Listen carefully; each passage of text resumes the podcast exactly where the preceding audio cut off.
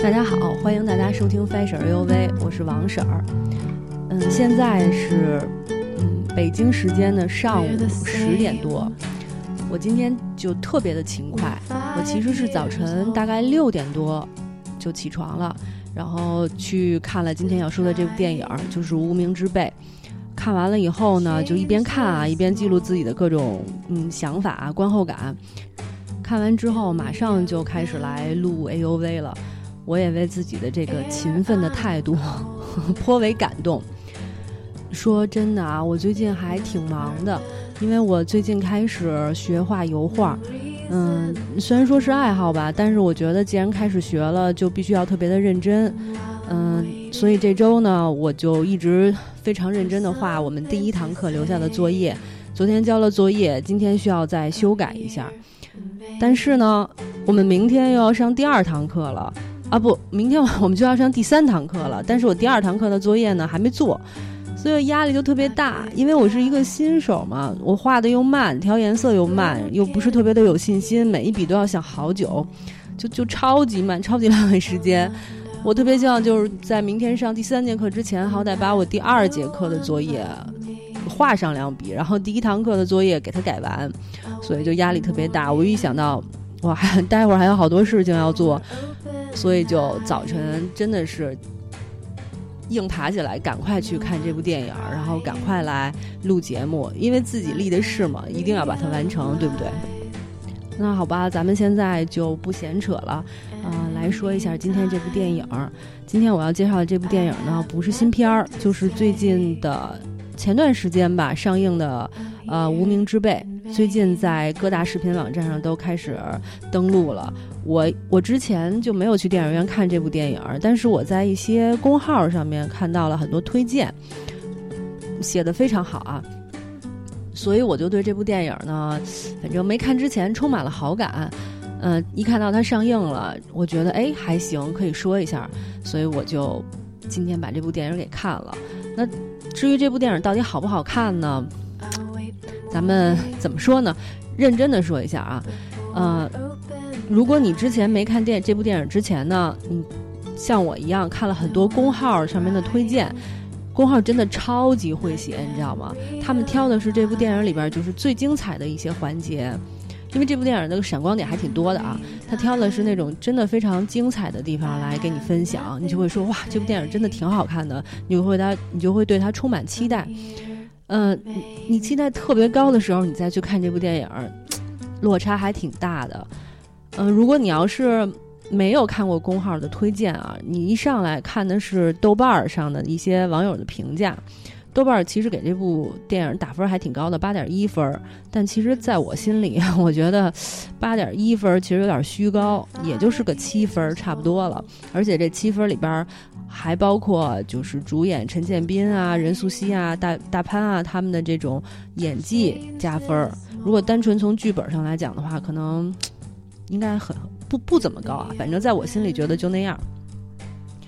你要是在看，就是如果你翻看豆瓣上面的那个网友的评价呢，你又会觉得说啊，这部电影就是那种营销过度了啊。口就是口碑都是刷上去的，没有那么好看，你就会对它没有那么高的期望。然后，如果你期望不高，你再看这部电影的话，你就觉得哎，挺好看的，因为这里边有很多精彩的细节，嗯，不像他们说的那么差，还不错呀。所以你给他打分反而就会比较高。所以我觉得这部电影其实它是一个电影本身，我会打七分。他他自己做了一大堆营销，我觉得他是自己把自己就是在观众心目中该有的那个。高度啊，给往下拉了一下。如果他不做，就不请这么多人来写，不请这么多人来推荐的话，那我觉得可能他单纯的靠口碑，应该还比现在的口碑要好。那咱们要不然先来说一下剧情吧。其实这部电影的剧情非常简单，就是两个人，就是两个其实心肠不坏的人。嗯，想小人物嘛，无名之辈嘛，想要改变自己的生活，于是呢，借了一把枪去抢 去抢手机店，结果还没抢到真正的手机，抢的是那个手机模型，非常的尴尬这样子。然后他们两个就是在抢完了手机壳逃跑的过程中呢，跑到了一个高位截瘫，好像应该是从肩膀往下都不能动的这个一个女生家里，就是任素汐家里发生了一系列的事情。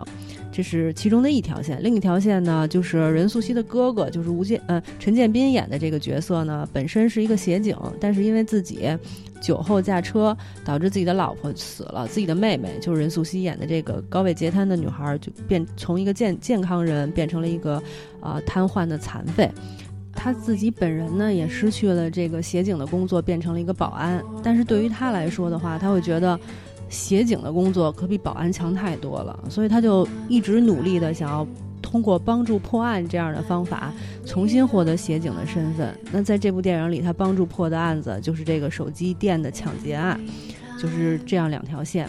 呃，中间还穿插了一些其他的小线，比如说陈建斌给人家当保安的那个楼盘里边的老板欠钱，然后一帮人一帮黑社会追债，然后老板是怎样的？然后陈建斌的女儿在学校里边。因为他害死了他妈，在他女儿心里是因为他酒后驾车害死了自己妈妈嘛，所以他女儿也不太原谅他。他跟他女儿之间这种矛盾也是一条线。还有呢，就是两个手机劫匪。其中就是大潘演的这个这个人物，他是一个比较单纯、心地很善良、也挺厚道的一个人。他特别爱一个女孩儿，然后那个女孩儿呢，呃，自己是 那个女孩儿，她其实是一个就是夜店里边的坐台的小姐，她也充当了一条线。等于其实你看这部片这部电影，感觉导演其实给你放了很多条线在里边，你会有一种在看。有一种再看疯狂石头的感觉，但是你却完全看不到疯狂石头那么多线之间的紧密联系，你也感觉不到疯狂石头就是这么多条线给你带来的那种紧凑感。你会觉得说，一部电影看下来啊，你只会记得。其实我觉得对于我来说，我只会记得任素汐这一条线，陈建斌那条线都觉得挺散乱的，其他的那些副的那条线真的是。还不如不这么拍呢。要让我说，你就好好的把任素汐这一段拍好了，我觉得比这些乱七八糟的加一块儿要好很多。会有一种模仿《疯狂石头》的感觉，但是却没有人家拍的那么的精致，那么的好看。嗯，我就这么说吧。我刚才在前面说，我说我六点起来就开始看这部电影了。啊，然后开始录这部电影的时候，其实十点多，也就是说，这个大概两个小时的电影，我看了四个小时。为什么呢？是因为我中间停了很多次。其实我是昨天晚上想要在睡前看这部电影，但是呢，看着看着觉得实在太困了，就把它给关了。今天早上起来来看的，所以这一部电影我从头看到尾，中间停了很多很多次。早晨起来，我打开电视开始看，看了一会儿，我想，哦，我要吃早饭了。再看一会儿哦，我再煮一杯咖啡喝吧。啊哦，再看了一会儿，说，哎呦，对了，我今天要改的稿子还忘了给了，我要把稿子给给客户。就这样，就中间断断续续，老是会被打断。我觉得这个就说明是电影本身的节奏啊，还有它的剧情不是那么的吸引人。因为我们大家看电影的时候，一定会有那种感觉，如果这个电影真的特别吸引你的话，你首先舍不得按暂停，除非你有特别重要的事情。而且你看的时候，你心里不会想到哦，我还有另外一件事情没做，等等等等，你你不会分神。我觉得这是好看电影的标准。所以从这个角度来分析的话，我觉得这部电影其实就那样，真的。如果你要是再细细的分析一下这个电影的情节设置啊，这个电影里边的矛盾的存在啊，你就会更加觉得这部电影的剧本编的不是很好。但是啊，但是，那这部电影是不是真的就特别差呢？又不是，因为这部电影里面有一段呢特别精彩，就是我刚才前面说的任素汐的那一段。我刚才不是说，我觉得我要是导演的话，我根本就不会拍什么陈建斌这些这些部分的这些戏，这这些这些情节，我只会把那个任素汐这一段给好好的拍，给拍好。这一段其实真的很好看。嗯，如果你要，如果他，如果导演要是认认真真的把这一段展开了，然后往里抠细节，拍的更细腻一些的话，我觉得这部电影是那种就会就会变成那种发人深思，然后让人可能几度落泪，而且反过来会有很多反思，会琢磨的那那种高水平的文艺电影，会是这样的。可惜了啊！我觉得真的挺可惜的。而且我当时第一次看到那个公号里边推荐这部电影的时候，就剪的是这一整个这一段来写的。所以说，其实真的这些公号水平，就是作者的水平真的挺高的。他们知道这部电影里最棒的东西在哪儿，他就把它拿出来，使劲给你写。你作为读者，你看到了以后就说：“哇，这真的是好好看，好看，真不错。”你就会对他充满期待。但是其实这部电影里就这点最好看。所以怎么说，我还是被工号给骗了哈。那工号写的不错不错，真是真是厉害。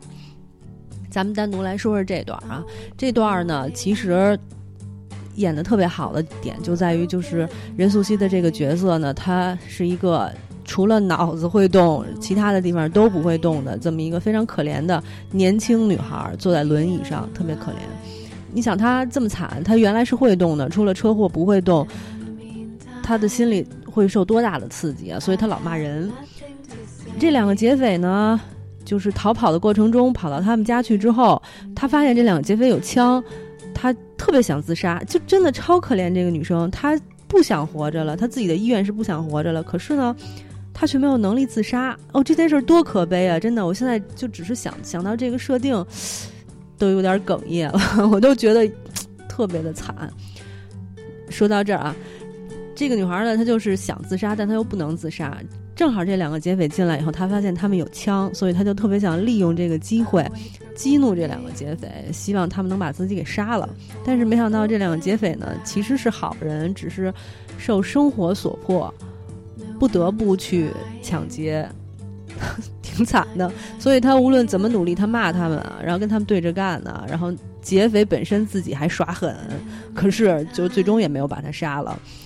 嗯，到最后，其中有一个情节就是这个女孩儿，因为她不是瘫痪了吗？所以她大小便是失禁的，她就小便失禁了。这两个劫匪呢就发现这一点了。哦，那这女孩前一刻还就拼命的嘲讽他们，骂人骂的超级难听。等到她发现自己失禁了之后，她就忽然哭着求他们。哎呦天哪，我我怎么觉得我只是讲了这一段开始，都觉得这个故事编的真是好。就哭了，求他们说：“我我你们不用杀我，你们就走吧，我不为难你们了，你们快走吧，不要再看我了。”就是这个女孩的自尊心，你知道吗？但是这两个劫匪呢，又非常的善良，他们两个就帮助他处理了这个尴尬的尴尬的这么一个呃场景。那这女孩就是在他们处理的过程中，被他们拿被子蒙着头，就拼命的骂街啊，说脏话，就想让他们走，朝他们吐痰，等等等等。我觉得真的是让人心里啊特别的难受。你说，如果他要是把这一部分好好的拍啊，就是整个的这个故事展开了好好拍，真的是一个特别感人的一个环节。之后呢，通过这件事情，这两个劫匪就是跟这个女孩达成了一种和解，他们也意识到这个女孩生活特别的不容易，所以他们俩就是善心大发，决定想帮助这个女孩去自杀。其中一个劫匪就问这女孩说：“那你死前有什么愿望吗？”女孩说：“啊女孩说什么我不知道啊。她的愿望应该就是说拍一些就是自己能站起来、自己能动、看看起来自己是站着的那种比较好看的照片儿。”然后这两个劫匪就帮他把他放到天台上，开始是弄一个梯子把他。架子拿绳子绑在那梯子上啊，怎么拍都不好看。最后他们想了一个方法，就把它平躺在那个天台上，旁边放上了各种花的装饰，然后让他躺着，假装在走啊，在蹦啊，在跳啊等等，这样子完成了他的心愿。然后放在天台上，他们就等着过一会儿啊，感慨一下，抽颗烟，然后把女孩推下去，让她去死。这一部分的故事的结局呢？嗯，是这样。他们后来意识到，像这样一个瘫痪的女孩是不可能自己跳楼自杀的，因为她没有这个能力。如果要是她把他们把她推下楼呢，其实怎么着都是他杀。后来他们就决定说：“哦，跳楼这个方法不行，那我就放煤气。要是这女孩要求的，说那你就放煤气，让我中毒死亡。”这个劫匪就答应了，但结局呢，就是这个女孩，她劫匪把一个耳机塞到女孩的耳朵里，让她听着音乐，安详的准备安详的去死，并且跟她说：“我把煤气给你打开了。”劫匪走了。过了很长时间啊，等这个整部电影都演完了的结尾，那个女孩忽然睁开眼，发现：“哎，我怎么还没死啊？”她就发现自己眼前放了一幅画的特别丑的画，那幅画就是那个劫匪留给她的。劫匪说。嗯，大致意思就是说，希望这个女孩能够继续活下去。女孩比较欣慰的笑了，这个故事就完了。我觉得真的啊，你想象一下，这这这一段的故事本身是非常非常有魅力的一个故事。它其实你单提把把它单拿出来，你会有很多很多的想法和思考。就比如说我个人来讲，我看到任素汐瘫痪了，坐在那儿特别想死，但是她的家人跟朋友，他他家人就是他哥哥，还特别的关心他，不想让他死，就让他这么艰苦的挨着。我就会真的思考这个问题，就是是有尊严的死去好，还是苟且偷生好？可能对于有些人来说，只要活着，无论是瘫痪成什么样。只要活着就是最好的，你不要那么不勇敢，不要被生活打败，等等等等。虽然说这是一种特别好的态度，但是对有一些人来讲，他很倔强，他想要活出特别高的质量。如果他不行的话，那活下去对他来说就是一种折磨。那你要如果尊重他的意愿，让他去死，脱离这种折磨，我觉得是另外一种善良。这这不是杀人，这是。这是你对他的另外一种爱。其实这个问题就特别巧，我前段时间，去年 已经是去年了，就是十一月、十二月份左右的之前的那段时间，曾经跟周围的朋友、好多朋友探讨过这个问题。因为就是当时挺巧的，就是我家里有一个。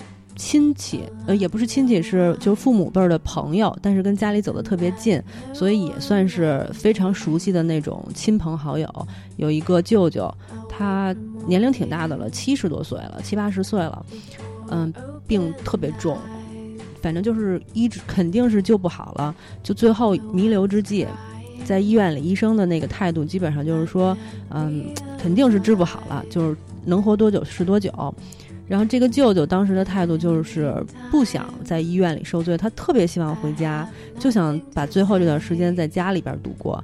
但是他的孩子和他的老婆，就是那个舅妈，他们，我也 我很难说他们是出于什么样的心理啊？可能也是不愿意放弃他，还是希望他能够留在他们身边，想尽最后的努力，或者是觉得说，嗯，不想那么残忍的从自己手里。剥夺了他活下去的这么一个机会，所以大家就特别坚持。无论这个舅舅怎么说，这个舅舅跟我妈妈、爸爸，还有就我们家的这些朋友聊天的过程中，就是躺在病床上，都跟他们说，甚至求他们说，能不能让我回家？我不想在这待着。但是我们家里人毕竟是外人嘛，没有办法，就也不能真的那么劝说，因为你劝说他们不要让这个舅舅留在医院里呢，感觉就是说，别治他了，让他走吧。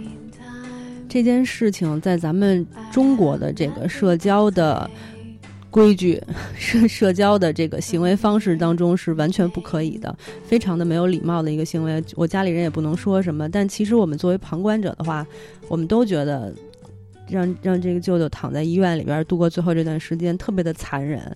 没有完成他的心愿，可是没有办法，家他们家里人就是这么执着，最后最后舅舅这个舅舅还是躺在医院里边去世的。当时我觉得这件事情吧，我作为一个旁观者来看，就非常的不理解，我甚至会觉得有一点残忍，我就会跟我周围的朋友聊起这件事儿。刚巧呢，就是我朋友的朋友家里边也也遇到了这种事情，朋友的朋友的母亲病重，躺在医院里边。嗯，女儿是不想治的，但是父亲是坚持无论如何也要治，导致他母亲就是全身插满了管子，非常痛苦的躺在那个床上。所以我们大家在一起聊起这件事情的时候呢，就探讨过这个问题：到底什么才是对你最爱的人真正的爱？你是用尽全力啊，倾家荡产，不惜一切代价，能多一天是一天的把他留在你身边是爱他呢？还是说，就是你就放开手，让他按照自己的意愿走，是真正的爱他。这个这个话题实在是太沉重了。我刚才说着说着把自己都给说说激动了，缓了一会儿才能回来接着录。嗯，因为这个这个话题真的是代入感非常强。我们都有自己特别关心和在乎的人，如果就是我们站在旁观者的角度，会特别高尚的说：“啊，你就放手让他走。”是对他最好的爱，但是如果你换成是当事人的话，你不一定撒得了这个手，所以这个代入感就特别强。你你一旦想到这个问题，你真的就会有一种啊矛盾的那种心情就会迸发出来，会自己会特别激动。幸幸亏是我自己在这录啊，我只是哽咽了一下。但是如果要是金婶在这儿的话，我估计录到这个部分，她可能就泪流满面了。我赶快把这个这个话题做一个总结，草草的结束它，不不要让自己太激动。嗯，就像我刚才说的，如果放手的话，是在我看来，如果放手的话，是你对对方的爱更多一些。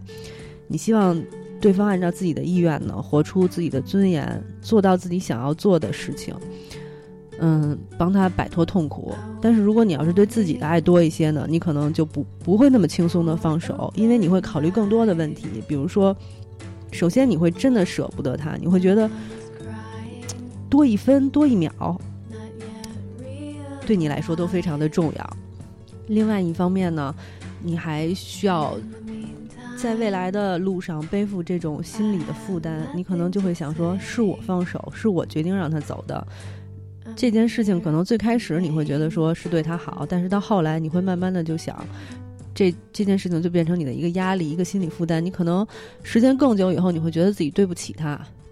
如果你不想背负这些的话，你可能也不会放手。还有比如说周围人的眼光怎么看你啊，有病不治，然后就就直接就算了。你你到底真的在乎他不在乎他？是人的眼光，等等等等，所有的这些因素加杂在一起，才导致现在。我们身边大多数的人遇到家里的亲戚朋友就是离世，尤其是在重症病房里边离世，做选择的时候，大家都选择竭尽全力去救对方。无论你看到对方遇到多多痛苦，多么的难受，都不放手。很少有人会洒洒脱到做做到说，我觉得就认识到说真的没有希望了，然后洒脱到说，嗯，我我放了他吧。大家都很难做到这件事情。那这个话题咱们今天就先说到这儿吧。这个话题真的挺难继续的，因为它实在太沉重了。我们所有的人最后都有机会变成那个选择做决定的那个人，也都有可能会变成那个躺在病床上被人决定生死的人。如果我们就是自己真的去想一下这个问题的话，如果你是能做决定的那个人，你会怎么想？如果你是被人做决定的那个人，你希望？你希望你的家人朋友做出怎样的选择？他他真的挺沉重的，所以我就说到这儿打住了。呃，咱们再说回到这部电影儿。嗯，我刚才其实就是把我看电影看到任素汐这一部分，嗯，想到的一些个情感上的话题，就展开了说。然后咱们回到电影的时候，我不知道你们能不能有这样的感受：如果他导演真的是卡住这一部分来演的话，结尾还是那个结尾，比如说任素汐想死。但是劫匪用自己的真诚、善良，嗯，同情心等等等等啊，关爱等等等等各种方面，没有让任素汐去死，当做这个电影的结尾也会非常精彩，一点都不会影响这部电影，就是是不是没有拔高啊，等等等等，到这儿也挺好的，所以我就觉得挺遗憾的。这个单个来说，这一部分是一个特别好的题材。真希望将来就是能能有哪个导演意识到这一部分，把它抽出来重新拍一下，特别厉害。最后最后再说一下这个电影另一个优点，就是任素汐啊、陈建斌啊，还有这个这这些演员他们的演技。虽然说剧本拍的不是剧本写的不是那么好，电影拍的也不是那么好，但是我真心觉得啊，这这些演有演技的演员能把。一个很烂的故事，哎，不不，不是很烂的故事，能把一个就是普通的故事靠自己的能力给托起来。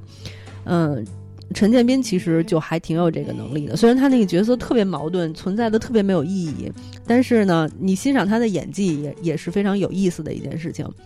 而且当年就是陈建斌在演那个《甄嬛传》的时候演皇上嘛。好多人就就就说，因为因为他同样都是演四爷，比起吴奇隆演的那个四爷来，好多人就拿他的外貌开玩笑，说你看四爷嘛，经过后宫的这个摧残，变得又老又丑，等等等等。但其实我其实是非常喜欢陈建斌演的那个皇上的，因为我觉得好多人都说他没有表情，一直都就一个样子，可我觉得皇上就应该是那个样子。嗯，你看电视里边都会说说皇上吃饭都不能说同一个菜连续加，是因为不想让他的臣子们看到他的喜好。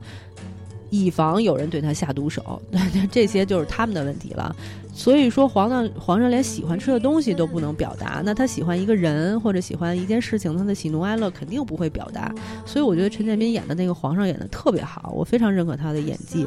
在这部电影里也是，他演皇上是非常有威严的一个人。他在这里边演的这个，呃，保安就是混蛋，对自己的女儿特别的混蛋，但是呢，也特别的悲惨，有他的难言之隐。嗯，你就会觉得他演的就反差特别大，完全看不出来他曾经还演过皇上，你就会非常认可他的演技。然后我想重点说的是任素汐，任素汐真的是长得不好看，但是特别特别有实力的一个演员。她演的这个这个女孩，这个瘫痪的女孩，虽然骂街，你也特别心疼她。哭着求那些劫匪，你也特别心疼他。他把这个这个人物刻画的特别的生动，这个人物让人非常的可信，嗯，觉得他就是真实存在的。我觉得很了不起。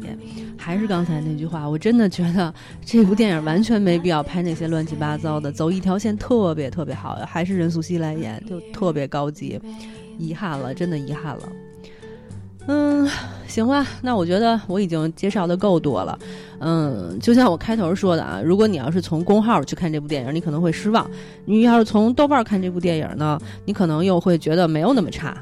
嗯，第三点，如果你是听了我的节目然后去看那部电影的话，我觉得可能心态就会中立一些了，因为我现在看待这个电影的心态还挺中立的。嗯，最后说一下到底推荐不推荐啊？我觉得电影。虽然说是，嗯，有一些杂七杂八的因素导致它没有那么的精彩，但是就冲我刚才给大家讲的那个任素汐的这一一条线来讲的话，我觉得还是不要错过，应该看一看。啊，今天 今天这个话题讲到后边，讲到我特别的沉重，然后心脏都直堵得慌。下一期的话，我主题还没想好，嗯，先给大家预告另外一期节目。我不知道那个节目大概什么时候会录出来啊？因为我之前我本身计划的是这一期节目想要介绍这个，呃，《霸王别姬》，就是陈凯歌导演的一部老电影《霸王别姬》，张国荣演的那一部，特别的精彩。为什么当时选择那一部电影？是因为我最近迷上京剧了，特别特别的。像接接近疯狂一般的这个迷恋于老板，于老板特别喜欢那部电影，所以我就重看了一遍。重看了一遍一遍以后呢，觉得特别特别好看，特别想介绍，但是又觉得苦于自己就是刚刚听京剧才两个月嘛，实在不了解，我就想把它说的特别好。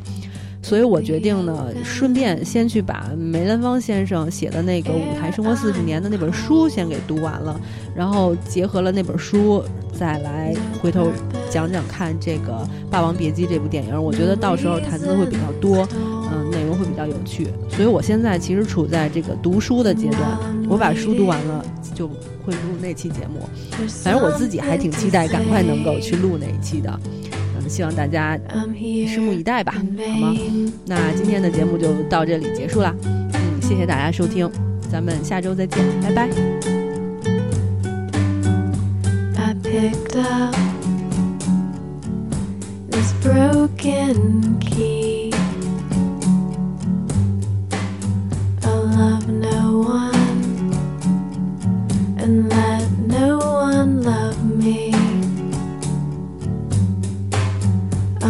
peu.